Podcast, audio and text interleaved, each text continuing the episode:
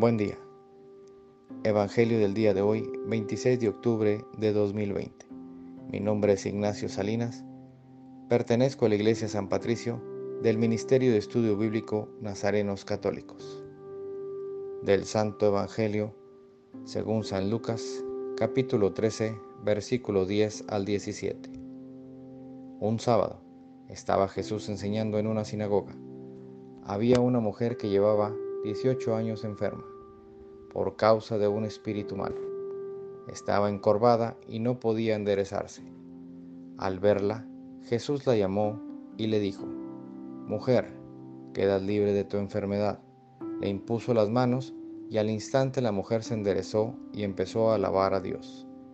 Pero el jefe de la sinagoga, indignado de que Jesús hubiera hecho una curación en sábado, le dijo a la gente, hay seis días de la semana en que se puede trabajar.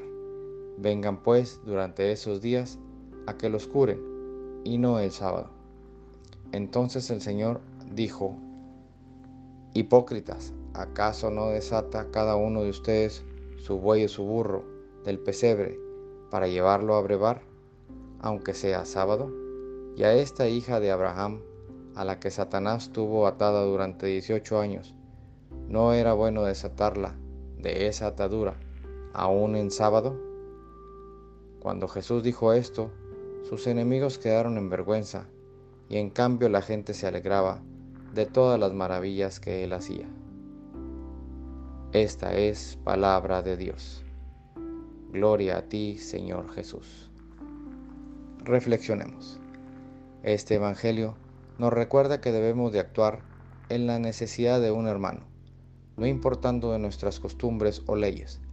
Actuemos con coherencia, anteponiendo la voluntad de Dios a todo interés egoísta o intereses malintencionados.